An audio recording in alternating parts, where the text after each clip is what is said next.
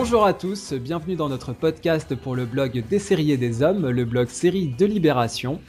L'année dernière, Friends fêtait ses 20 ans, ça ne nous rajeunit pas, et justement dans la foulée euh, sort aux presses universitaires de France, les PUF, un essai qui s'appelle Friends, Destin de la génération X, qui est écrit par Donna Andréol, un essai qui porte un regard sociologique mais aussi narratologique sur la série que l'on connaît tous très bien, Friends. Et donc à cette occasion, j'ai proposé à son auteur, Donna Andréol, professeur en études américaines à l'Université du Havre, de venir en discuter avec nous. Bonjour Donna. Bonjour Benjamin.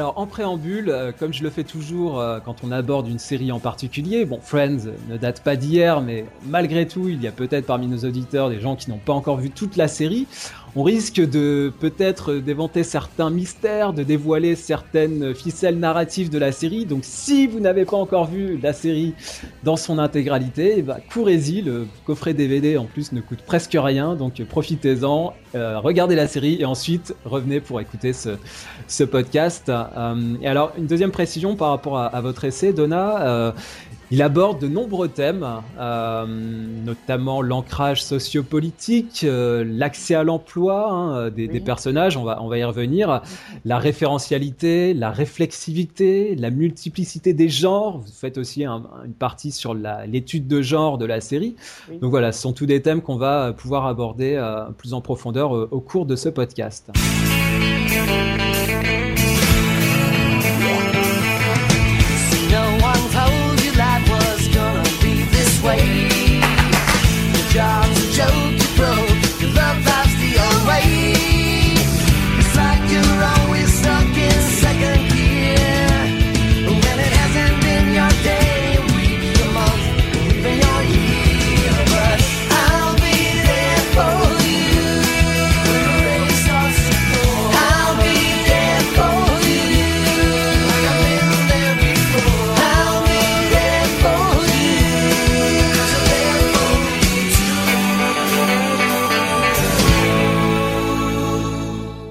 Commencer, Donna, je vous propose euh, bah, tout simplement une question euh, qui porte sur le titre de votre essai pour bien clarifier, préciser les choses pour nos auditeurs, puisque je le rappelle, votre essai s'intitule Destin de la génération X. Bah voilà, tout simplement, question lambda, qu'est-ce que c'est que la génération X euh, Est-ce que vous pourriez définir cette expression qui vient apparemment des États-Unis et en quoi elle se rattache aux personnages, les six héros qu'on connaît très bien de Friends? Bien, mais en fait, euh, l'expression euh, d'origine génération X n'est pas américaine. Hein. Euh, ça a été inventé par un photographe d'origine hongroise qui s'appelait Robert Capa, qui avait fait un numéro de magazine sur la génération britannique d'après-guerre dans les années 50, où il explorait une génération qui avait vécu la guerre et qui ne voyait pas de d'avenir et qui a donné lieu à des cultures underground comme les mods ou les, les punks hein, plus tard. Hmm. Euh, l'expression a été reprise aux États-Unis en fait dans les années 90 avec la publication d'un roman de Douglas Coupland qui s'appelle euh, Generation X, Tales for an Accelerated Culture, qui est une fiction de trois personnages, euh, trois jeunes hein, qui abandonnent la vie dans la banlieue pour aller vivre dans le désert, qui voient comme un espace vide où ils peuvent se reconstruire, en fait, en dehors de la société de consommation euh, bon, qu'on connaît. Et donc, ça a suscité énormément d'intérêt aux États-Unis. Il y a eu beaucoup de magazines qui, qui ont repris euh, ce thème. Et, et c'est à ce moment-là que la génération X aux États-Unis se réfère à la génération née après les, les celle, euh, enfin, celle de la, du baby boom. Donc, en hmm. fait, euh, ça devient un groupe démographique né entre, en gros, 64 ou 65 et, entre, et 80, 82. Hein, ça dépend des sources, la date peut varier un petit peu. Hmm. Et euh, c'est une, une, génération qui est censée être un peu manfoutiste, cynique, qui rejette la société dominante, etc., tout en essayant finalement de s'y intégrer. Et pour moi, le rapprochement direct avec la série, en fait, c'est que les acteurs de la série sont de cette génération. et le traitement d'un certain nombre de thèmes qui, qui un peu pointent du doigt ces stéréotypes, du moins, de la génération X aux États-Unis. Euh, alors, vous dites dans, dans, les premières pages, dans l'introduction, euh, je cite, Friends fut la première série à s'affranchir du modèle de la famille de la classe moyenne pour se focaliser exclusivement sur la génération X, entre parenthèses, ou également génération MTV mm-hmm. dans, la, dans la culture américaine. Oui. Et alors, euh, vous, vous parlez de jeunesse alternative, de marginalité normative, ce qui est presque un, oxymore, euh, et d'affranchissement du joug parental, de fuite des suburbs, des, banlieues euh, cossues américaines. Euh, du coup, je me, faisais la réflexion, Friends, c'est vrai qu'on en a une image de, bah déjà c'est une sitcom, une sitcom de, de grand network, NBC, donc une image très légère, une image de série de détente, voilà, qui est faite mhm. pour, pour se détendre et pour rire. Alors que c'est vrai quand on réfléchit un petit peu à, leurs personnages et à leur positionnement euh, culturel, ce sont des personnages qui sont contre, c'est-à-dire qui viennent euh, dans une espèce de contre-culture, en tout cas c'est celle de la génération précédente, vous l'avez dit, des baby boomers. Euh, eux, ils sont finalement dans un système, dans un, déjà ils ont un modèle parental qui est assez dysfonctionnel, c'est quelque chose que vous abordez en détail dans, dans votre essai. ils sont apolitiques, en tout cas assez peu engagé dans la série euh, sur le, sur le plan politique. Mhm. Euh, donc c'est une génération qui est un peu désabusée, qui est un peu euh, perdue pour pousser le, curseur un petit peu plus loin. Oui, oui, enfin, je, je pense qu'il y a une rupture très nette avec les parents, hein, et puis évidemment, on voit que les parents sont complètement dysfonctionnels, donc on comprend un petit peu.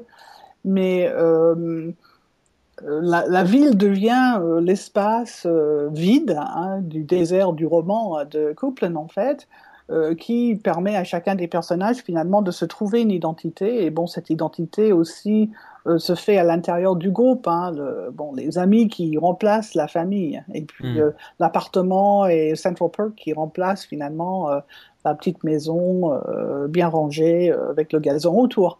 Hmm. ouais. Oui, puis c'est peut-être ce qui a le plus été relevé pour la série, c'est que finalement le cercle d'amis a pris une, euh, une, place prépondérante et euh, finalement est devenu le nouveau cercle familial quelque part. Euh, c'est vraiment ce qu'a symbolisé Friends. J'ai le sentiment quand on le regarde avec le recul, on a beaucoup parlé de de l'adolescence, hein, ce terme aussi, ce mot valise qui est apparu avec Friends.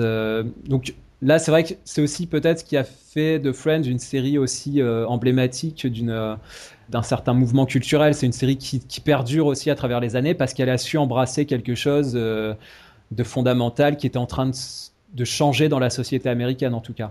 Oui, mais je crois que Friends marque une transition dans, la vision qu'on a de la jeunesse hein, aux États-Unis et moi, j'ai pu discuter, enfin, pas, pas, j'ai pas fait des enquêtes, bien sûr, mais j'ai pu discuter avec certaines personnes de cette génération qui ont vécu, enfin, qui ont vécu leur jeunesse en regardant Friends, où ils m'ont dit littéralement, mais pour moi, Friends était un modèle de ce que je devais faire.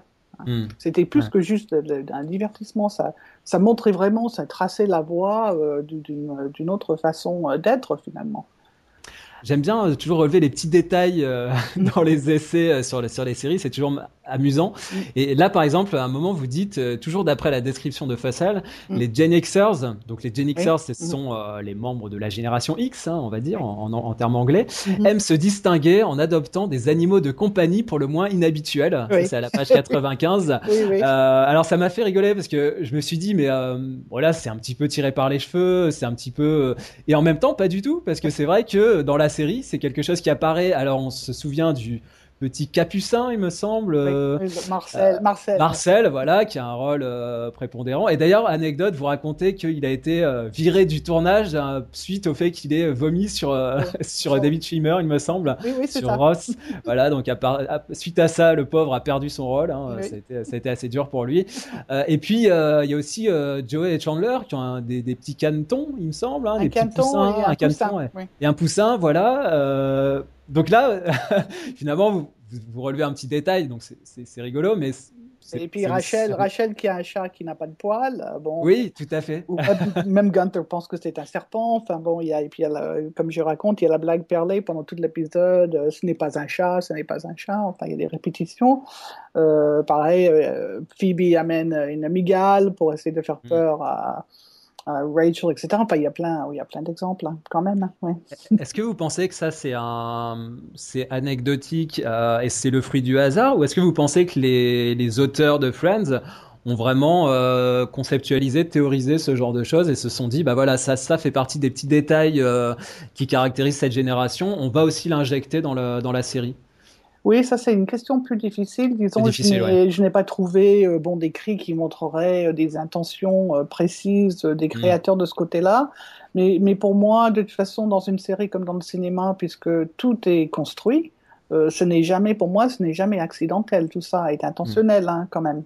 Bien sûr. et, puis il y a autre chose aussi qui pointe du doigt quand on, fait, ce sont des espèces de clins d'œil hein, finalement à la génération X, bon, et ça permet euh, de nourrir le ressort comique en même temps, bien sûr. Mmh, bien sûr. Oui, puis c'est vrai que on se, doute bien que des auteurs comme ceux de Friends sont de, vraies éponges et qu'ils euh, absorbent tout ce qui peut euh, entourer cette, cette culture-là et ça se retrouve euh, très vite dans les.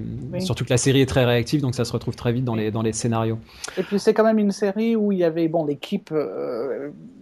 d'écriture était grande et puis à géométrie variable et en plus il y avait des acteurs qui contribuaient au moment des tournages hein, c'était assez euh, incroyable comment les, les, épisodes étaient montés, ou même euh, pendant les tournages devant le public, il pouvait y avoir des changements si le public ne riait pas assez aux bons endroits. Euh, donc il y avait vraiment un, désir hein, d'avoir, d'obtenir un résultat bon, aussi parfait que possible. I can't believe Ross and Rachel got married. I know. I didn't even know they were dating again. I don't think there's much dating as they are drunk. I don't think they're dating as much dating as they are unbelievably drunk or very, very drunk. Something fun and emphatic there. I don't think they're as much dating as they are completely filled with alcohol. The first take of the wedding chapel scene fell a little flat on David Crane's ears. While the cameras reset, they quickly try and come up with something funnier. Finally, they go to Matthew Perry. You know what? Why don't we ask him? And that because it's so like Matthew. Okay. I think there's much dating as they are acting out a scene from Barfly. All right. Did they have so much dating as they are completely filled with alcohol? As much dating as they are two bottles of vodka walking around in human form. yes. Seven minutes yeah. later, they're ready for take two. I can't believe Ross and Rachel got married. I know. I didn't even know they were dating again. Well, I don't think they're as much dating as they are two bottles of vodka walking around in human form. l'un des sujets que vous traitez dans votre essai, c'est celui du rapport au travail, euh, mm-hmm. puisque on parlait de cette génération X, euh, elle vient après les baby boomers et euh, elle vient dans une situation un peu moins confortable, un peu moins prospère, on va dire. c'est vrai que, en y réfléchissant et à travers les, les exemples que vous donnez, il est manifeste que les personnages de Friends sont en difficulté euh, dans des situations euh, d'emploi assez compliquées. Déjà, peut-être pour commencer, vous pouvez euh, peut-être nous rappeler bah, les différents cas de figure, parce que vous avez catégoriser en quelque sorte différents types d'emplois. Il y a d'un côté peut-être les, les, artistes, entre guillemets, ou les artistes ratés, et d'autres personnages qui sont dans des métiers un peu plus de bureau, un peu plus euh, sclérosés. Peut-être euh, faites-nous une distinction entre ces différentes catégories de, de professions des personnages de Friends. Oui, ce que je disais, c'était que Ross et Chandler sont les deux qui ont les, les emplois qui pourraient être vus comme euh des ennuyeux. Emplois, enfin, ennuyeux disons, faisant partie de la société dominante et les attentes. Hein, finalement, bon, Ross est professeur, et, enfin, il est chercheur d'abord et ensuite euh, professeur à l'université. Chandler, il est statisticien, euh, informaticien, même si personne ne sait exactement ce qu'il fait, euh, qui fait partie d'une blague qu'il racontait de nombreuses fois. Et, c'est mais... fameux, c'est la fameuse scène du pari entre les garçons et les filles. quel est le métier de Chandler? Et là, tout le monde bloque parce que personne ne sait ce qu'il fait. C'est un moment assez magique. Et donc, euh, mais même ces deux-là, ils ont des, des, des, situations de travail qui sont euh, complètement dysfonctionnelles. Enfin, il y a toujours le reflet, finalement, je trouve, du, du, de la génération des parents, parce que ce sont les dirigeants de, des, des endroits où ils travaillent. Donc, pour Ross, par exemple, l'histoire du sandwich, euh, enfin, il, il, se fait mettre en, en, sympathique forcé parce que son patron a mangé son sandwich et il pète un câble, bon, euh, ou il a dans le la scène, presque la scène d'ouverture du, du premier épisode de la première saison. Il a une euh, discussion avec la, la fille, la, la collègue avec laquelle il monte un diorama sur les hommes des cavernes et elle est là en train de dire oui, elle, elle est en colère parce que son, mari, son mec il tape sur des femmes avec des bâtons et puis je ne sais pas trop quoi et puis euh, la moquette pue la mastodonte à la maison. Enfin bon, donc il y a toute, toute l'attitude féministe un peu enragée euh, avec laquelle il doit faire face. Et puis euh, Chandler, il a des, des patrons, euh, un patron qui tape sur les fesses de tout le monde. Enfin, donc il y a toujours des situations complètement aberrantes. Hein, Finalement, même dans ces milieux qui sont, sont censés être des, tra des travails, enfin un travail sérieux, enfin des lieux de profession, quoi, vraiment. euh, Moi, je me souviens de, de Chandler euh, à un moment donné qui euh, fume en cachette dans un espèce de d'open space mais cloisonné Oui, et oui. il cache la cigarette dans le dans le tiroir et qu'il referme et puis il a un petit ventilateur et il met un petit peu de, Oui. de déodorant pour dissiper l'odeur et bon déjà ça c'est quelque chose qu'on pourrait plus voir aujourd'hui enfin en tout cas enfin on, le, on le voit encore dans Mad Men mais euh, la cigarette euh, est un peu prohibée désormais et Ouais. donc ça ce sont les métiers on va dire rangés enfin Oui. en tout cas voilà de vous l'avez dit d'une- société classique et à côté de ça il- y a les autres personnages qui eux sont des, dans, dans des disciplines plus ou moins artistiques et plus ou moins obscures hein. je pense notamment à Joey qui est quand même euh, dans des situations assez c'est peut-être lui le plus euh, qui a les, les trames d'épisodes les plus caractéristiques par rapport à ça, parce qu'on le voit beaucoup évoluer dans ces différents, euh, ces différents métiers de figuration ou de, de doublure fesses. Moi, je me rappelle de cet Oui. épisode, par exemple. Oui, des fesses de Pacino. ouais. Voilà, donc Ouais. c'est des personnages qui ont des situations, euh, euh, même euh, Monica, euh, avec ses, ses talents culinaires, elle est dans une recherche entre art et, et bah, le besoin de gagner sa vie et finalement de rentrer un petit peu dans le rang. Quoi. Oui, c'est ça, c'est-à-dire que donc Rachel est dans le monde de la mode. Elle travaille chez Ralph Lauren, ouais. même vous Enfin, d'abord c'est euh, Bloomingdale's. On va d'abord Oui. dans un autre petit truc où elle fait le café pour le patron finalement, puis Bloomingdale's, oui, et puis Ralph Lauren. Et puis euh, bon, donc oui, Monica dans la cuisine, enfin dans la restauration haut de gamme. Et puis Joey dans le monde euh, bon des arts, enfin de, des acteurs. Et puis Phoebe qui est celle qui est un peu euh, la, la marginale de service, hein, bien sûr, qui qui masseuse euh, freelance, enfin on ne sait pas exactement ce qu'elle fait ou pas grand-chose. Et tous ces, ces professions-là sont des lieux, euh, bon, sont plus c'est très éphémère, c'est, mais c'est plus spectaculaire finalement. Je disais, il y a les, un jour Joey est star, euh, bon, de Days of Our Lives, le lendemain il tombe dans la, enfin il, il est tué dans la série parce qu'il s'est fâché avec le scripteur et donc euh, on fait tomber dans un, un- la colonne d'ascenseur quoi, hein, qui est vide. hein, bon. Un rebondissement Ouais. euh, digne d'un Oui. soap opéra. Oui, tout pour à se fait. débarrasser de toute façon, là- aussi, enfin, on peut peut-être parler de ça après, parce qu'il y a là aussi toute cette moquerie de euh, finalement de la culture. Hein, bon. Mm. Mais oui, il fait des pareil pour la publicité. Donc, on, on se moque de la société de consommation. Ça, c'est très génération X, ça aussi, parce que tout en étant très consommateurs tous, hein, finalement, euh, en même temps, il y a ce regard moqueur euh, sur, euh, par exemple, il y a la publicité pour euh, le rouge à lèvres pour hommes euh, qu'il a tourné au Japon, son policier qui ne marche pas, là, sa, sa série policière qui ne marche pas, qui s'appelle Mac and Cheese, euh, bon, avec le robot. À un moment donné, euh, il- je, me souviens qu'il euh, se retrouve sur des affiches placardées euh, aux quatre coins de la ville et en fait, il se rend compte que ça correspondait pas du tout à ce qu'il croyait. Alors, je sais plus si c'est parce que c'est un personnage homosexuel ou. Non, non, c'est contre les maladies vénériennes. Voilà, oui. et, puis, et puis à la fin de l'épisode, il, il arrache, il arrache, il arrache pardon, le bas de l'affiche, mais dessous, il y a, il y a le mot hémorroïde, après, Voilà, il y a, euh, il y a d'autres, d'autres choses, un truc peut-être pour le sida ou le- l'homosexualité, avant de tomber sur euh, les Emmy Awards ou quelque chose comme ça. Il y a, il y a- voilà, il y a, ça, Ça, ça, c'est typique de, le- de cet humour euh, en feuilleté, on peut dire, de Oui. Friends. C'est-à-dire qu'il y a toujours une, euh, il y a toujours un gag sous le gag. Et là, Oui. c'est, c'est presque visuel à travers ces affiches. Il en arrache une et puis en dessous, il y a encore autre chose et encore autre chose. C'est, c'est Oui. très, c'est très typique de Friends, cette, Ouais. euh, cet humour-là. Ouais, ouais. Euh, alors, vous, vous, vous reprenez une expression de, de Copeland qui il parle de Mac Jobs. J'aime Oui. beaucoup ce- cette Oui. expression. Euh, vous, vous parlez d'emplois mal payés, mal considérés et sans avenir dans le secteur tertiaire. Donc, ça, finalement, c'est assez, euh, c'est assez désespérant dit comme ça. alors que, alors que nos héros de Friends, eux, ils sont pleins de, ils sont pleins de jeunesse, ils sont pleins de vigueur, ils sont pleins d'espoir. Et, et nous, en tant que spectateurs, on ne doute pas une seule seconde qu'ils vont réussir à, à trouver une situation et, et à devenir des gens importants.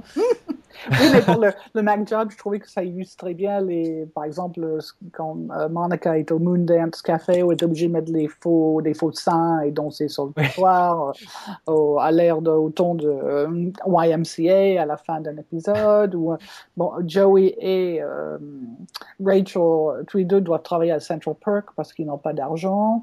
Euh, la, la sœur jumelle de Phoebe travaille aussi comme serveuse. Bon, c'est vrai que c'est, ce qui est marrant, c'est que la, la série euh, a duré très longtemps, 10 saisons, mais euh, finalement, euh, quand on tire le bilan, ben, ils n'ont pas encore vraiment de, de situation clairement établie au niveau professionnel.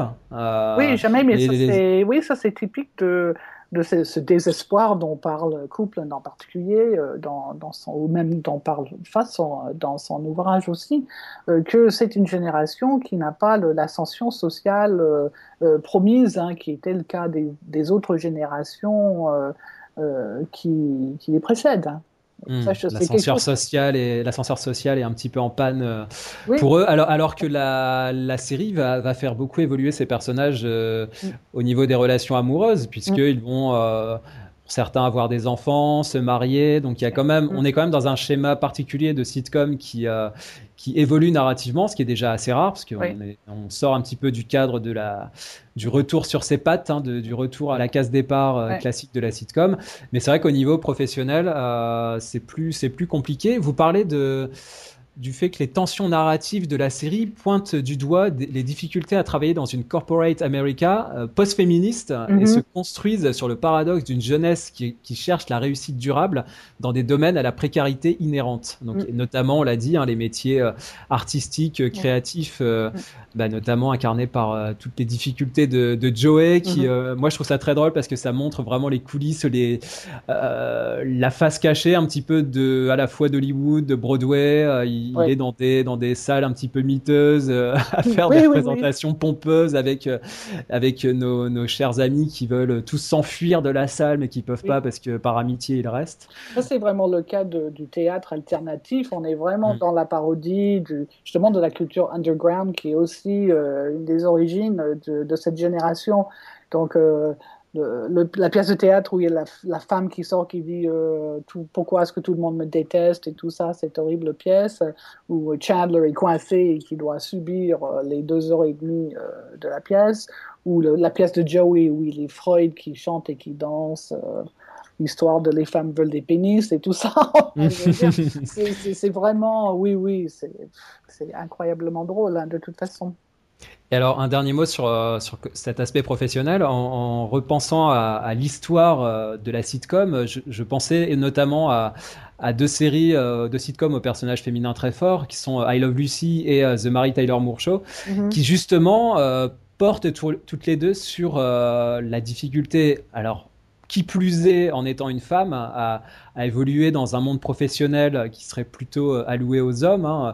Euh, Lucie euh, essaye d'évoluer dans un monde artistique hein, et musical, celui de, de son mari. Euh, Mary Taylor Moore, elle, est dans une rédaction télévisée, et donc là, qui est encore plus régie par des hommes.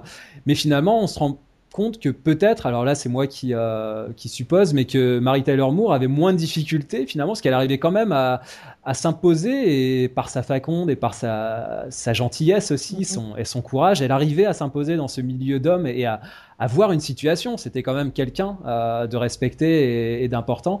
Alors que là, nos friends, eh ben, ils sont quand même euh, tout en bas de l'échelle, quoi. Et finalement, ça, montre bien peut-être aussi cette, euh, ce changement de génération et ces difficultés qui sont, qui sont croissantes avec le temps et que bah, dans une société plus, plus contemporaine, plus moderne, on, finalement, on a des difficultés croissantes à, à trouver un métier, un emploi stable. Quoi.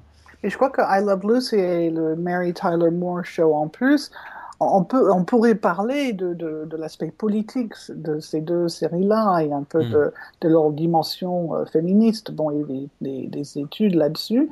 Alors que, justement, dans Friends, on ne voit pas vraiment un engagement politique. Enfin, il n'y en, a pas. Il n'y a, pas mm. d'engagement politique. Il y a des choses politiques qui sont traités finalement, mais de manière pas politisée du tout.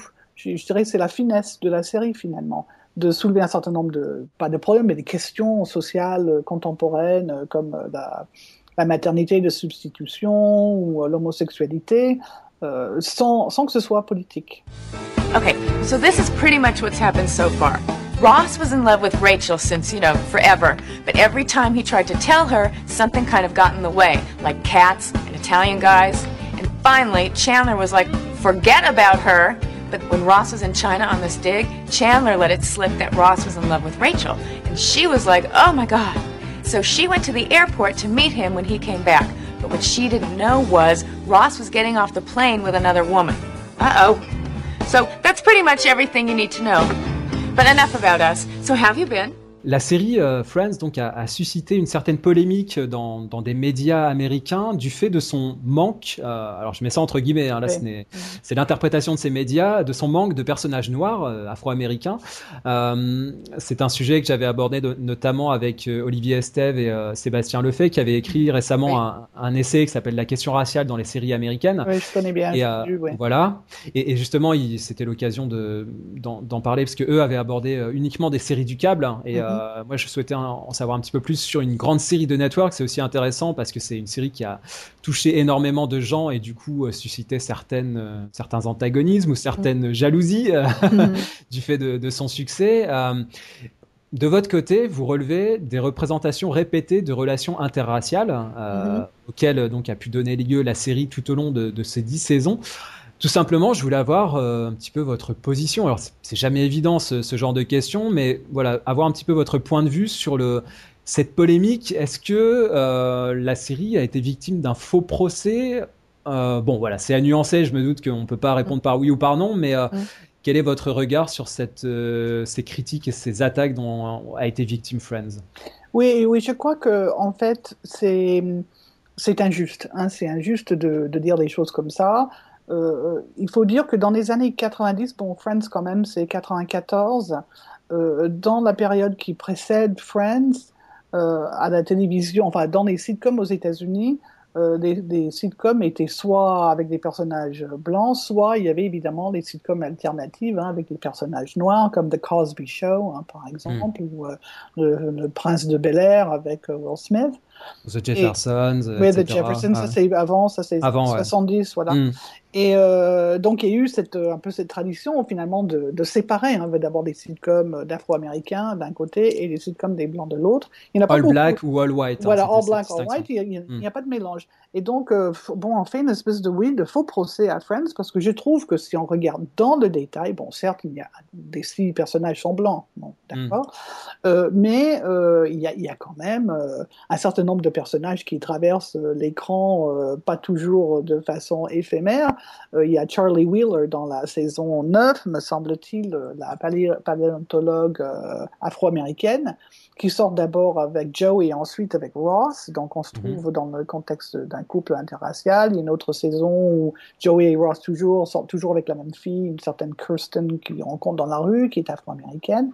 Et euh, si on regarde de près, on en voit énormément d'Afro-Américains dans des, dans des situations de réussite sociale, c'est-à-dire euh, euh, les, euh, plusieurs patrons de Chandler sont afro-américains, dont, dont, une femme d'ailleurs, euh, dans la saison 10. On voit les, les afro-américains qui sont médecins, qui sont l'avocat de divorce de Ross est un afro-américain. Donc il y en a partout, hein, finalement. Mm. Et je crois que ces critiques-là, euh, n'ont pas lieu d'être, hein, parce que si on ne remarque pas la présence de tous ces gens-là, finalement, c'est parce qu'on n'en fait pas cas. Bon, je viens de dire tout à l'heure, la série n'est pas politi politisée, donc on n'en fait pas euh, un cas. Hein. On, on, montre une diversité euh, sans en faire cas, et du coup, je crois que certaines personnes voient ça comme étant une absence de euh, diversité ou de volonté mmh. de vouloir montrer une diversité, mais je trouve ça, voilà, sans fondement, personnellement. Moi, je suis toujours euh, assez gêné ou assez embêté par ce, ce, genre de problématique parce que d'un côté, on veut plaquer une forme de réalisme euh, à une série et lui dire, euh, voilà, ce sont si new-yorkais, il faut que dans leurs relations, euh, dans leurs amis, il y ait des Afro-Américains parce que c'est comme ça dans la vraie vie. Donc déjà, moi, je, je réfute cette, cet argument parce que c'est une fiction avec un point de vue subjectif par des auteurs. mais après, ce que me rétorquaient Olivier et Sébastien, ils ont pas tort, c'est qu'une série, à partir du moment où où elle dure un certain temps et a un certain succès euh, populaire, a un certain, alors je veux pas euh, mal interpréter leurs propos, mais un, certain devoir de représentativité, ou en tout cas ne peut euh, faire l'économie d'une certaine représentativité, parce que là, ça serait un, geste manifeste d'évitement et de d'ignorer certaines cultures. Bon, ça, ça pouvait, ça pouvait s'entendre, mais après, si vous voulez, moi, je suis, embêté par le côté mathématique aussi, où il faut relever le nombre d'occurrences de tel personnage, de telle couleur. Ça me paraît euh, non, non. Mais compliqué. Je, je, pense que, bon, je connais très bien Sébastien Lefay, euh, j'ai lu son ouvrage, mais je crois que peut, il ne faut pas mélanger, mélanger les genres télévisuels non plus. Je crois que la sitcom est quand même un format particulier, euh, avec un certain nombre de, de codes. De, de, de codes. ah oui qui ne, sont pas les mêmes que pour une série dramatique. Euh, donc, euh, on peut très bien faire l'impasse euh, sur ces fameuses représentativités. Après tout, quand on regarde dans les scènes, bon, les, mariages, les machins, les anniversaires des parents, Central Perk et tout ça, on voit la diversité raciale. Moi, je répète, je pense qu'on on ne voit pas trop parce qu'il n'y a pas de commentaires, il n'y a pas de scénario qui pointe du doigt. Ah, regardez, maintenant, il y a un noir. ou, non, pas du mm. tout. Ils sont traités comme des autres. Donc finalement, une espèce de, moi je parle de cécité culturelle dans, mon, dans ma monographie, euh, mm. qui est aussi une caractéristique de la génération X, où il n'y a pas de, euh, de distinction, enfin il n'y a pas ces questions euh, polémiques de genre, de classe et de race finalement qu'on trouve ailleurs. Et qu'on y soit revenu après dans les séries plus récentes, bon ça c'est une autre question, mais dans les sitcoms, pour moi ça continue euh, d'être euh, un espace où ces choses-là ne sont pas du tout, n'ont pas du tout le même devoir, euh, disons, de, mm. que d'autres séries.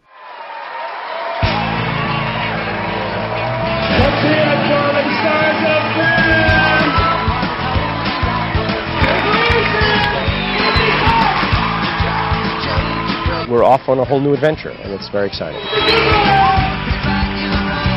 We sort of built this family that just kept growing and growing and growing, and it sort of culminated and grew into friends.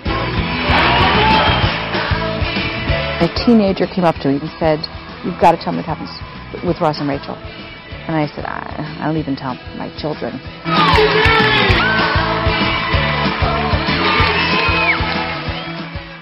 Une autre question euh, aussi qu'on peut aborder, euh, que vous évoquez dans, dans votre essai, c'est le, le, rapport au 11 septembre. Euh, Évidemment, puisque la série s'est déroulée de 94 à 2004, et donc, eh bien, à un moment, on était en plein dedans. Et donc, ma question par rapport à cela, c'était de savoir si vraiment par rapport à une sitcom telle que Friends, on pouvait évoquer ce que vous faites, un, avant et un après 11 septembre. Euh, en fait, je me demandais si, euh, alors je, je, me fais un petit peu critique, hein, vous me le permettrez, euh, je me demandais s'il n'y avait pas là une, une espèce de surinterprétation à, à, chercher des signes euh, finalement euh, dialectiques par rapport à voilà cet événement majeur qui évidemment, et là il n'est pas question de, de, nier quoi que ce soit, à mhm influencé énormément euh, bah, les auteurs de Friends comme le public de Friends. Personne ne pouvait ignorer ces, événements tragiques, sachant qu'on dit, on dit toujours une série, euh, une production de série est très réactive. Hein, ça se passe euh, presque en temps réel. Et évidemment, les événements surviennent au moment où on est en train de, produire et d'écrire des épisodes. Donc forcément, ça, la production s'en ressent. Euh, mais pour vous, est-ce que finalement euh, une série comme Friends a vraiment euh, ressenti un impact du 11 septembre ou est-ce qu'on peut détacher les deux, les deux événements? Bon, oui, je ne pas, je n'irai pas jusqu'à dire qu'il y avait un avant et un après de 11 septembre dans Friends. Hein. Euh, je suis désolé si ça ressort comme ça dans, dans le ah non, mais il n'y a pas de souci. Hein. Parce que ce n'est pas du tout l'idée. En fait, le, le, problème qui se posait, c'était que euh, puisque la série a lieu à New York et puisque la ville de New York est omniprésente dans, les, dans la série et par les, les multiples prises de vue qu'on voit de l'horizon de Manhattan, euh, beaucoup d'images des, des, tours, justement des deux tours euh, dans tout, toutes les saisons qui précèdent la saison 8, qui est la saison 2001-2002. Mm -hmm. euh, le, le, problème se posait aux créateurs de comment ils allaient aborder le, la question, euh, puisque euh, le début de la saison 8 commence euh, la troisième semaine de septembre, c'est quelque chose comme le, le, premier épisode, c'est quelque chose comme le 27, le 24 ou le 27 septembre. Mm -hmm. Et je pense que c'était vraiment un, un, dilemme pour l'équipe de production de savoir quel choix il fallait faire. Est-ce qu'il fallait dire quelque chose, enfin, ajouter sûr. quelque chose dans le scénario, faire dire des choses à des personnages euh, ou pas. Hein.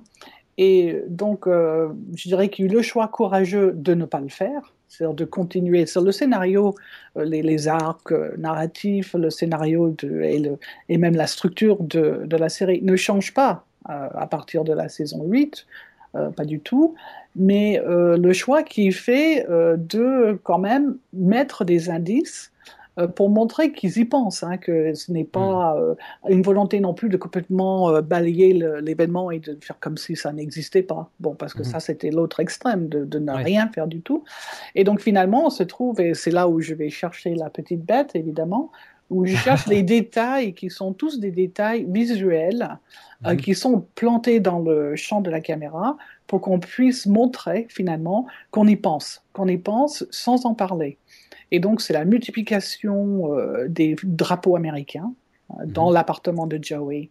Euh, le, les fonds, les, le gros tableau de fond à Central Park change quatre ou cinq fois dans les trois dernières saisons, enfin dans les quatre, trois dernières saisons, trois dernières, 8, 9, où on 10, voit ouais. l'oncle Sam, on voit la statue de la liberté, on voit le drapeau, on voit des, des tableaux pop art de, des autres grandes tours de New York qui sont le Empire State Building et le Chrysler Building, hein, qui deviennent, bon, ce que je dis dans le livre, c'est que ces deux tours-là qui sont montrées à répétition sont des tours un peu fantômes, quoi, puisqu'on ne peut plus mmh. montrer les deux tours et qu'on a expurgé les prises de vue avec les deux tours hein, qu'on voyait dans, dans, chaque épisode pratiquement, euh, parce qu'on ne voulait plus les montrer, évidemment.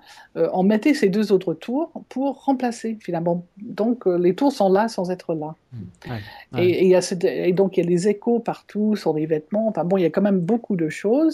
Des mais, indices. Des indices, dont, euh, dont un qui est absolument spécifique, qui est un t-shirt qui est porté par Joey, euh, qui a le, qui est le, qui a l'enseigne de le, des pompiers de New York, le FDNY, hein, Fire Department of mm. New York, et au-dessus le nom euh, du, du, capitaine euh, Billy Burke, qui est un des capitaines qui est mort dans l'écroulement de la deuxième tour. Mm. Donc, et ça, quand vous, vous allez sur Internet, vous faites une recherche ouverte en mettant Captain Billy Burke, vous tombez dans les premiers résultats sur cette image de Joey en train de manger un bol de céréales avec ce t-shirt, avec un gros plan, hein, où on, on ouais. le voit bien.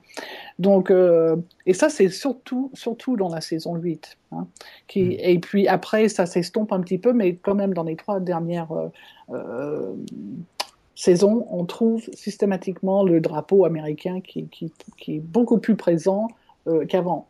Donc, euh, je dirais que c'est la seule chose où je dirais qu'il, y a vraiment une espèce d'avant et après. Il y a cette mmh. espèce de, d'estampille patriotique euh, obligatoire presque. Hein.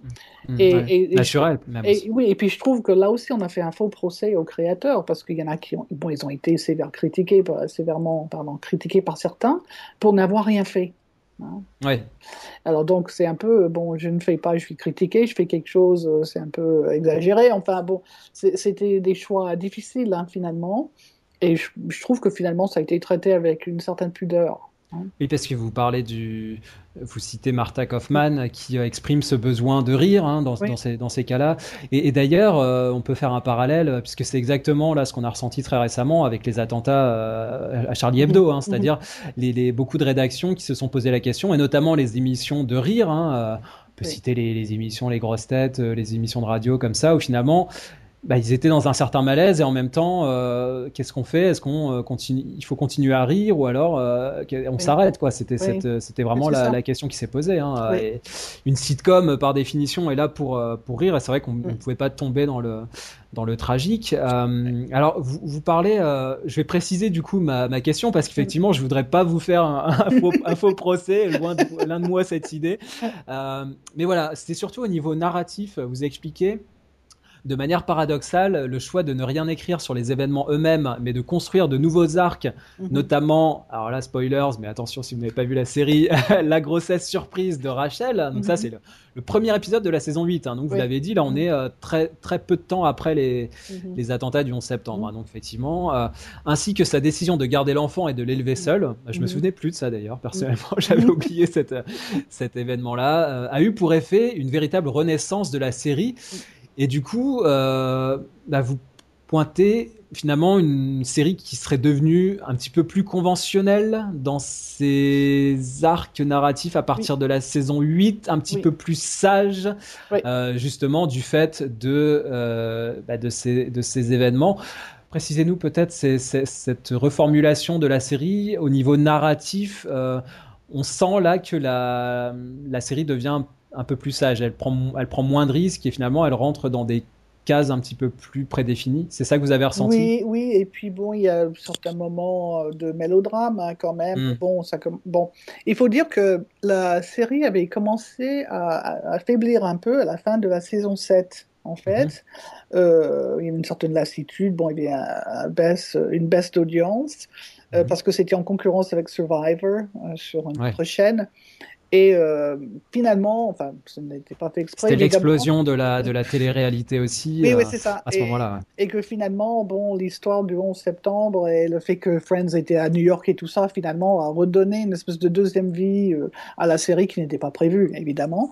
Et je trouve, oui, enfin, ça, ça s'agit, puis il y a l'histoire de la naissance, et puis après, mm. Chandler et Monica qui sont en mal d'enfants, ils n'arrivent pas à avoir d'enfants, donc il y a toute l'histoire de l'adoption. Euh, il y a Phoebe qui se marie, il y a bon. Et ça vient aussi, bon, ça vient d'une part, je pense, de l'affaiblissement du scénario. Finalement, on sent que les créateurs veulent terminer. En fait, ils ne hmm. voulaient pas faire la saison 10. Hein. Ça devait finir à la saison 9 et on, leur, on, les a poussés un peu à faire la saison 10, qui est plus courte hein, que les autres. Il n'y a que 18 épisodes à la place de 24. Et. Euh, et puis les salaires étaient en train d'exploser, donc au bout d'un moment, il fallait, il fallait que ça cesse. Et puis, mais il fallait aussi qu'ils avaient le problème du vieillissement des acteurs. puisque les acteurs avaient décidé dès le départ, la première saison, qu'ils feraient toujours euh, toutes leurs négociations salariales ensemble pour mhm. éviter qu'un qu'un des acteurs soit éjecté, hein, finalement. Mhm. Euh, il a fallu que les créateurs fassent avec le vieillissement des acteurs aussi. Donc, peuvent être des grands enfants, bon, ça dure un certain temps, et puis après, bon, ça perd quand même, je pense, un peu de sa crédibilité. Mais en même temps, voilà, voilà, on les voit euh, se mouler finalement dans des situations qui sont pas complètement traditionnelles, parce qu'on se trouve avec euh, une fille mère, euh, des gens avec des enfants adoptés, enfin bon, des choses un peu et justement, c'est ce, que j'allais, c'est ce, que j'allais vous dire, la, la, monoparentalité, euh, l'adoption, là, c'est, c'est pas du tout conventionnel pour le coup, même pour une, oui, oui, c'est ça, sitcom. Oui, c'est enfin, je veux dire, voilà, c'est la touche de marginalité normative finalement qui, qui perdure. Euh. Et, juste, euh, du, coup, qu'est-ce que vous avez ressenti par rapport à la fin de la série, par rapport à toute l'émotion qui se dégageait, peut-être, et notamment au niveau de Jennifer Aniston? Dans le dernier épisode, c'est soi-disant, bon, dans le scénario, elle part à Paris et donc euh, elle dit au revoir à chacun des personnages euh, séparément. Et puis, bon, il y a beaucoup de pleurs et il y a les doubles sens de ce qu'elle dit parce que, par exemple, elle dit à, Monica, euh, bah, Courtney Cox, oui, tout ce qu'on a fait ensemble pendant ces dix dernières années, tout ça. Donc, il y a le double sens de, des personnages et les deux actrices hein, qui ont travaillé ensemble pendant dix ans. Et euh, donc c'est très intense, même avec euh, les ressorts comiques habituels, c'est beaucoup mm. plus lourd, euh, assez difficile, enfin, pour moi personnellement, mm. assez difficile à regarder. Oui, c'était, on imagine que il y avait une charge émotionnelle euh, très forte. Hein. là, on dépassait un petit peu le cadre euh, professionnel. Oui, oui, oui, oui, c'était au-delà de la série elle-même, donc euh, mm. on peut comprendre. Mais mm. bon, voilà. Mais c'est mm. toujours, c'est l'éternel problème de, des derniers épisodes des, des, séries. On peut dire autant, de, je sais pas, de Dexter ou Breaking Bad. Je n'ai pas aimé la fin non plus, donc on pourrait en parler pendant des heures des, fins de séries, quoi, finalement. ça, on, on, fera un podcast qui sera consacré aux fins de séries. Je vous recontacterai avec plaisir. on en discutera. Là, sur Breaking Bad, attention, il faut en parler avec euh, précaution. il y a des fans absolus de cette série, donc. Euh. Et moi aussi, je suis très fan, mais j'étais ouais. déçu par la fin. Par la fin. Ce qui est votre droit. Vous avez le droit. Adam Chase is an executive producer and one of the head writers on Friends. He's written the first two drafts of the premiere episode. And now the way it works is the script gets thrown to the table, where the entire writing staff gives input and makes suggestions. It's not about that. What it's about is um, he really just does not want another divorce. And I really think that confuses things. You can fix it by, in that scene that he says, we'll get an annulment. And he goes, oh. And she's blah, blah, blah. And he says, well, it's because it's still a failed marriage. She goes, but it's like it never happened. And she sells it, and he goes, oh, okay. He kind of reluctantly gets on board. Then you'll at least understand it when he does it, and it's not just odd. Donna, je, je, lis sur la quatrième de couverture que vous êtes spécialiste de l'idéologie féministe et de ses manifestations dans la culture populaire. Euh, ça tombe bien, on va parler de, de genre. Hein. Oui. C'est euh, quelque chose qui est très... Euh, très en vogue depuis un certain temps euh, aux États-Unis, hein, les gender studies. Euh, dans votre livre, vous parlez notamment de gender bending. Alors, Peut-être juste pour commencer, qu'est-ce que ça veut dire gender bending? Alors, bon, gender bending, en fait, c'est euh, jouer sur des attentes, des stéréotypes, des comportements masculins et féminins. Hein. Mhm, mhm. Et euh, on en parle dans le contexte souvent des, des, des études post-féministes. Hein et sur la crise de la masculinité en particulier, où on a tendance à montrer des hommes qui se comportent comme des femmes, qui ont des attitudes euh, féminines, des choses comme ça, et des femmes qui sont plus, plus fortes dans leur façon d'assumer leur... Euh, Monica, notamment, a un caractère bien trempé, euh, elle, se, elle ne s'en laisse pas compter par les hommes. Donc, parfois, c'est elle qui tire la culotte. Et même, même physiquement, elle est plus forte que, que les hommes. Hein, Ross et Chandler la, la craignent quand même. Vous parlez de, donc notamment bah, de ces inversions de genre. Vous parlez aussi des différentes et des diverses orientations sexuelles des personnages. Donc, d'ailleurs, c'est, je trouve là que votre essai est un formidable euh, aide-mémoire parce qu'il y a beaucoup de choses qu'on a qu'on a oubliées parce que la série, euh, alors, elle a 20 ans pour ses débuts, elle a plus de 20 ans. et plus de 10 ans maintenant pour euh, pour sa fin. Donc mm-hmm.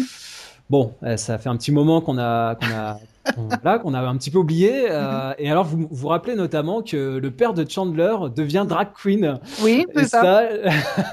je, je, ne m'en souvenais pas, pour être honnête. Euh, alors que sa mère euh, écrit des romans un petit peu érotiques. Ah, non, pas un petit peu, des romans, oui, des romans totalement érotiques. Donc là, on parlait de cellules parentales un petit peu dysfonctionnelles et éclatées. Bon, là, c'en est un, un, un, bon exemple. Donc, cette cette guerre des sexes, en quelque sorte, elle est, euh, elle est effective dans la série et on se rend compte que les auteurs euh, bah, prennent un malin plaisir à, jouer presque de toutes les combinaisons possibles. J'ai l'impression, c'est-à-dire que à un moment donné, chaque garçon euh, va avoir un comportement de fille, inversement. un garçon va avoir une relation avec une fille. on se souvient moi, c'était quelque chose que j'avais trouvé un petit peu tiré par les cheveux, la relation euh, Joey euh, Rachel, c'était ça? Oui, à un moment, à, la fin de la série. Bon, là, je trouvais qu'ils voilà, ils avaient euh, pris une ficelle un petit peu, un petit peu facile, un petit peu improbable pour moi, mais bon, pourquoi pas. Et, et d'ailleurs, vous, vous évoquez un moment, il me semble que c'est dans un flashback où finalement on imagine un petit peu toutes des combinaisons. Entre les personnages, des, des, des amourettes qui finalement n'ont pas été plus loin, mais qui mhm. auraient pu complètement changer la l'histoire de la série. Donc ça, c'est intéressant de, de, repenser à tout ça. Donc finalement, euh, les... est-ce que pour vous, il y a un vrai discours Alors, j'emploie les grands mots, mais un discours genré, une approche euh, théoricienne par rapport à ça, une approche presque féministe, post-féministe, on pourrait dire, ou alors est-ce que c'est juste un jeu et on se dit bon bah voilà, on a trois garçons, trois filles, vous savez, c'est euh, l'histoire du deux mecs, une fille, euh, trois possibilités quoi. Enfin, c'est un peu le le, le, le fait qu'on use de toutes les combinaisons possibles. comment vous voyez ça? Est-ce qu'il y a plus Est-ce qu'il y a un supplément par rapport à ça Une approche vraiment euh, théoricienne, on pourrait dire, de, du genre dans la série Friends Oui, je dirais d'abord, il y a évidemment l'aspect, on tire sur des ficelles, hein, qui mm. sont toutes les ficelles de, de, la, de la comédie, hein, de façon générale. Euh, l'histoire de, des garçons qui, qui s'habillent en fille, tout ça, ça remonte à Shakespeare hein, quand même. Hein, avant. Mais euh, euh, je pense qu'en même temps, c'est intentionnel de, de, chercher à constamment remettre en question euh, et de piéger le téléspectateur finalement dans ses attentes et dans ses propres stéréotypes. Hein. C'est un, c'est pas possible que ce soit autrement, hein, parce que si on prend l'exemple surtout du père de Chandler, qui est drag mm. queen, en fait euh, c'est encore plus incroyable que ça parce que la, la, la, personne qui joue le père de Chandler en drag queen, c'est une femme en fait. Donc c'est une, une actrice qui joue un homme, qui joue une femme. Donc ça déjà, c'est absolument délicieux quoi. Hein, bon. Mm. Et puis euh, qu'on prenne Joey, euh, qui est le plus viril des trois garçons. Le mâle italien. le mâle, voilà. Et, quand et quand dans, le, dans les épisodes où il a la colocatrice euh, Janine, il est là en train de faire des compositions euh, florales et tricotées et tout ça. et, c'est Chandler qui dit, mais où sont partis tous les hommes? Enfin, je veux dire, alors que c'est Chandler, la blague perlée sur Chandler, c'est que tout le monde pense qu'il est homosexuel. donc, et puis le fait que Monica est, tellement forte que personne veut jouer contre elle parce qu'elle lance la balle trop forte. Enfin bon, des choses comme ça.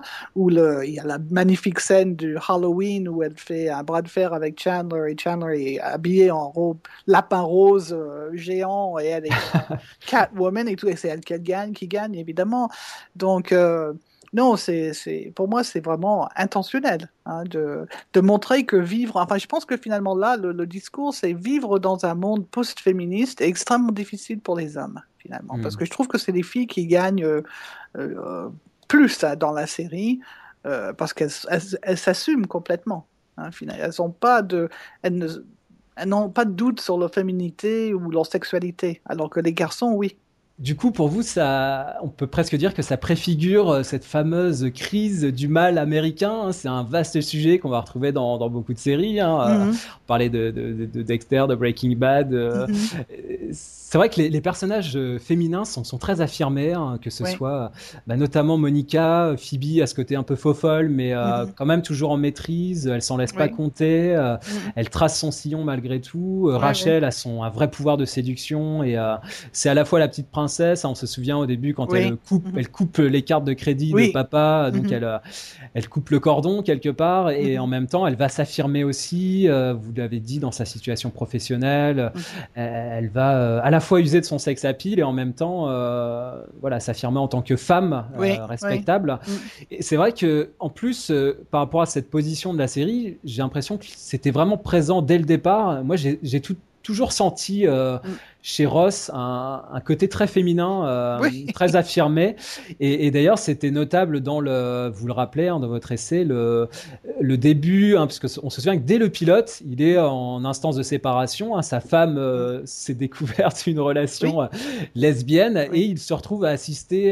Ils vont avoir un enfant. Il se retrouve à assister au, aux sessions euh, prénatales avec la, la, concubine. Et donc, il se retrouve en concurrence finalement à vouloir assumer le rôle de l'autre parent. Donc là, on est en plein dans ce dans cette euh, dans cette guerre des sexes et, finalement dans la qui est le père et qui est et dans la crise de la masculinité bien sûr, parce que, surtout autour de la, de la, naissance de Ben, parce que bon, les, les, deux femmes ne veulent pas mettre le nom Geller au garçon, mais la combinaison de leur nom à elle, euh, euh, il, est, il a du mal à s'intégrer dans le couple, enfin dans le ménage, enfin pas un ménage à trois, mais bon, presque. Et, euh, un ménage à trois dont lui est plutôt spectateur, oui, la pièce rapportée finalement. Et, dans les, la, voilà, la, scène de préparation à l'accouchement, c'est lui qui se trouve dans la position de l'accoucher parce que Carol, sa femme n'est pas là, et bon, et on entend l'instructrice qui dit maintenant, imaginez que votre vagin s'ouvre comme une fleur. et, donc, euh, voilà. Donc, euh, oui, et ça, c'est dès le c'est dans les trois premières minutes de l'épisode pilote. Donc, euh, pour, pour, moi, quand même, Friends est aborde énormément de questions euh, euh, que les sitcoms jusque-là euh, n'avaient pas trop voulu euh, aborder, enfin, sauf les sitcoms très engagés comme All in the Family. Bon, il y a Mm. quelques sitcoms dans les années 70 qui étaient extrêmement euh, politisés, mais après, on est reparti dans des choses plus mainstream et tout ça. Donc, finalement, Friends arrive jongler, enfin, un peu marcher sur cette corde raide entre être quelque chose de la société dominante, parce que c'est comme sur une grande chaîne de télévision à 8 heures du soir, donc c'est de- NBC en du- l'occurrence avec énormément de téléspectateurs. Du divertissement de famille, euh, Ah en oui. moyenne 20 millions de spectateurs par semaine, et, et, et puis aborder ces questions euh, bon, d'une manière, enfin avec le rire qui permet finalement de, de faire passer euh, des idées qui, qui seraient peut-être plus controversées ailleurs. Bien sûr. Mais c'est vrai que du coup, euh, par rapport à la question du genre, euh, là on parle de drag queen, on parle de euh, relations euh, lesbiennes euh, avec euh, la parentalité. Et le mariage euh, lesbien dans la deuxième saison. Tout à fait. euh, et puis euh, les, les garçons aussi, euh, il leur arrive de s'embrasser pour X répétitions entre, il me semble que c'est Joey et Chandler euh, à un moment donné. Les filles aussi, entre Monica et Rachel. bon voilà, on use de toutes ces combinaisons et comme vous dites, ça passe, ça passe très bien par l'humour, mais quand même, on l'a, on l'a souvent signalé, mais on peut le rappeler, Friends est quand même voilà d'une modernité assez incroyable euh, Ouais. et notamment sur ces questions-là. Oui, tout à fait. It's hilarious. We love the characters. And They're it's all just fast-paced, And there's always like three different little um, dialogues going on at the same time, and so it keeps you interested. I'll be there for you. When the rain It's got a great wit. When you have so many shows on TV now that are just full of junk and, and, and are just stupid and come along and go, friends stayed over the past five years, and it's it's been a great show.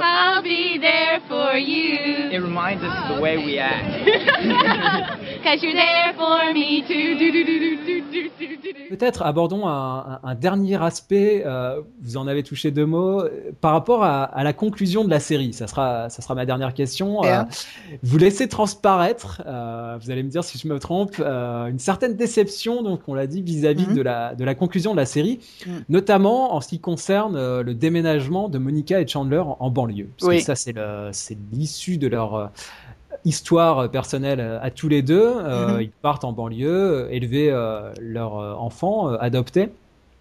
Alors du coup, est-ce que pour vous la, la série, et ça me renvoie, ça me permet de raccrocher vraiment au thème de votre essai, qui est celui des destins de la génération X, est-ce que cette série, elle avait vocation, d'après vous, à aller au bout de ses intentions anticonformistes quelque part et euh, de la sorte à maintenir ces personnages dans une éternelle adolescence. C'est-à-dire, est-ce que euh, il fallait ne pas résoudre euh, ces histoires dans le sens où il ne fallait pas les emmener en banlieue, euh, dans une petite vie cossue, et finalement reproduire les schémas euh, de la génération d'avant, de leurs parents. Et finalement, c'est une manière de rentrer dans le rang et de, de dire voilà, on, la série, c'est et en tout cas ces personnages se sont positionnés de manière anticonformiste, euh, en opposition euh, à ce qui a précédé, aux baby boomers, et finalement ils reproduisent les mêmes schémas. En tout cas, Mhm. Ces deux personnages-là. Du coup, pour Mhm. vous, ça, c'est une, une certaine déception. Vous auriez voulu que ou espéré que ça évolue autrement? Oui, oui, je, je, je trouve. Très subjectif, hein, mais- oui, oui, oui, tout, c'est- comme j'ai dit, le, le fait que je n'aime pas la dernière saison, bon, Mm. je- j'assume complètement que c'est mon opinion personnelle, mais, mais je trouve que oui, c'est quand même la, la, la fin, cette idée de, de partir euh, vers cette maison, euh, bon, enfin, retourner euh, dans le schéma des parents, euh, finalement, parce que euh, Chandler et Monica sont tous les deux de la banlieue, en fait, les, ont des parents assez aisés, hein, à ce qu'on peut euh, entrevoir, en tout cas, et D'abord, ça me paraît pas très très caractéristique de ce qu'on a vu des personnages pendant les dix ans, hein, finalement. Pour, pour vous, ça, ça ne colle pas avec, euh, avec ce qu'on a vu dans la série. quoi. Non, mais euh, bon, comme je dis aussi, je, je, ne, je mesure quand même la pression euh, des fans, quand même, sur les créateurs, de vouloir voir. Enfin, et puis il y a quand même, bon, c'est, euh, il y a quand même dans la tradition américaine le happy end, quoi. C'était, il fallait faire, euh, enfin, fermer finalement euh, la série avec quelque chose. euh, bon, qui était heureux et qui ne restait pas, ils étaient encore tous là dans l'appartement à faire des fous, je suppose. Hein. Et je Mhm. pense, c'est plus, encore plus que Chandler et Monica, ce qui me déçoit presque plus, c'est l'histoire de Rachel qui revient pour vivre avec Ross. Ça, Euh, ça, c'est pas du tout caractéristique de ce qu'on a vu de Rachel, qui aurait sans doute mieux assumé le, la séparation, de, de, mettre sa carrière avant, euh, voilà, sa vie avec quelqu'un avec finalement avec qui elle a eu plein d'histoires euh, positives sauf, et négatives. Sauf que, sauf que vous, vous précisez que euh, Ross et Rachel sont dans une union libre. Oui, quand même. Ils quand décident d'éduquer en plus leur fille en ville. Donc là, il y a deux aspects qui font que c'est pas tout à fait euh, voilà mainstream ou en tout Oui, cas patriarcal comme attitude. Ça, ça aurait été encore mieux. C'est, avait décidé d'aller à Paris et puis euh, assumer d'aller avec son enfant et que Ross allait faire des navettes ou que sais-je. Mais, euh, mais je trouve ce, cet abandon de, de son travail tout d'un coup pas, pas très crédible. Mais bon, c'est une sitcom après tout. Bon, je, je pardonne les, je pardonne les producteurs. Je, je comprends bien qu'il fallait bien finir sur quelque chose. Hein. Donc, Ouais, là, une fin à la, à la Breaking Bad, a priori, était impossible euh, pour, euh, par rapport à la pression qu'il y avait sur les auteurs. Je pense que là, il se serait fait harakiri. euh.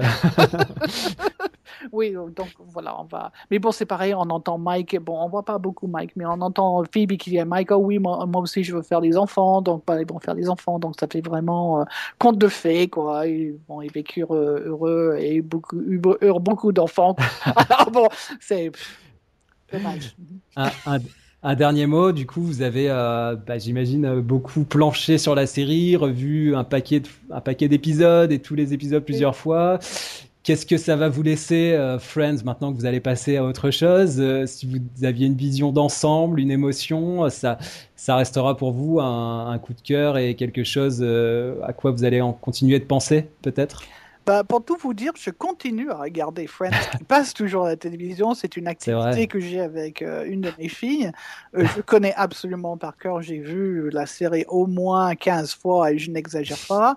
Euh, pour moi, c'est une des meilleures sitcoms du XXe siècle, de toute façon. Euh, euh, vraiment, enfin bon, je sais qu'il y avait Seinfeld, bon, il y en a d'autres qui sont très bons pour d'autres raisons, mais euh, je trouve que Friends a été extrêmement bien écrit, on a peu vu de voilà, d'écriture comme ça, euh, le rythme des, des blagues et tout ça, c'est les personnages, enfin le- les acteurs, pouvoir réunir six acteurs comme ça euh, euh, et en faire vraiment ce qu'on appelle une comédie d'ensemble, enfin c'était vraiment un exploit qui ne s'est pas répété à mon avis depuis, même avec How I Met Your Mother, bon il y a beaucoup de fans de How I Met Your Mother, personnellement moi je n'ai jamais accroché vraiment, et Mm. maintenant ma nouvelle passion est pour The Big Bang Theory, Mhm. qui pour moi finalement est une reprise de Friends avec une vision en, en- en introduis- introduisant le, la dimension geek. Bon, il y a Mhm. le truc geek, mais finalement, quand on regarde de près, il y a énormément de recyclage de situations de Friends hein, qui, ont uti- qui sont réutilisées.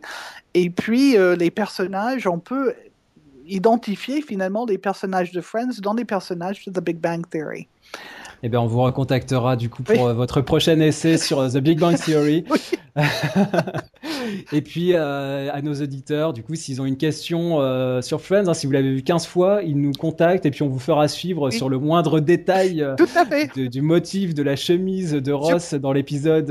Je pense que je suis incollable. Ah, Vous êtes incollable, Ah, bah, c'est la parfait. chemise rose de Ross, ah oui. C'est parfait. Did you all enjoy the final episode? Did you like it? Yeah. I tell you, you know, see, I'm. Yeah, I'm. I'm still a little bummed out. You know, I was promised the foosball table, okay? So I felt a little, when I, when I saw that getting busted up, I felt a little. Actually, my favorite moment on tonight's show was when Rachel said having sex with someone was the perfect way to say goodbye. I think every man would agree with that, don't you? Yeah, I think that's fair to say. You know, I think, actually, guys also think sex is the perfect way to say hello, pass the potatoes, what time is it? It doesn't really matter. And they always mention in, in these articles uh, about the show how much the world has changed in the last 10 years since Friends came on. Do you think it's changed? I mean, 10 years ago, the Bush family was obsessed with Saddam Hussein. Michael Jackson was being investigated by the police, and the Lakers were choking in the playoffs. Is there a big, is there a big change? There's not, I'm sorry, not a lot has changed. Actually, there, there is one change. Ten years ago, when Friends went on, the term gay wedding meant a really happy wedding. That's, that's probably the only major change in the 10 years.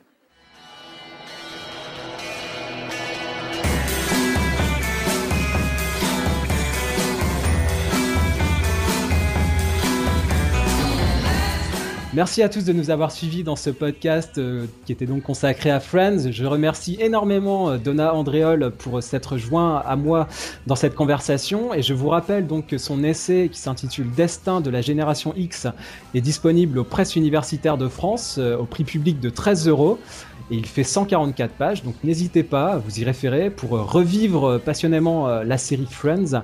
De notre côté, vous pouvez nous retrouver sur le blog des séries des hommes. Vous pouvez également nous écrire à l'adresse libé.feuilleton avec un. Vous avez aussi la page Facebook, le compte Twitter pour nous contacter. Et donc nous, on vous dit à très bientôt.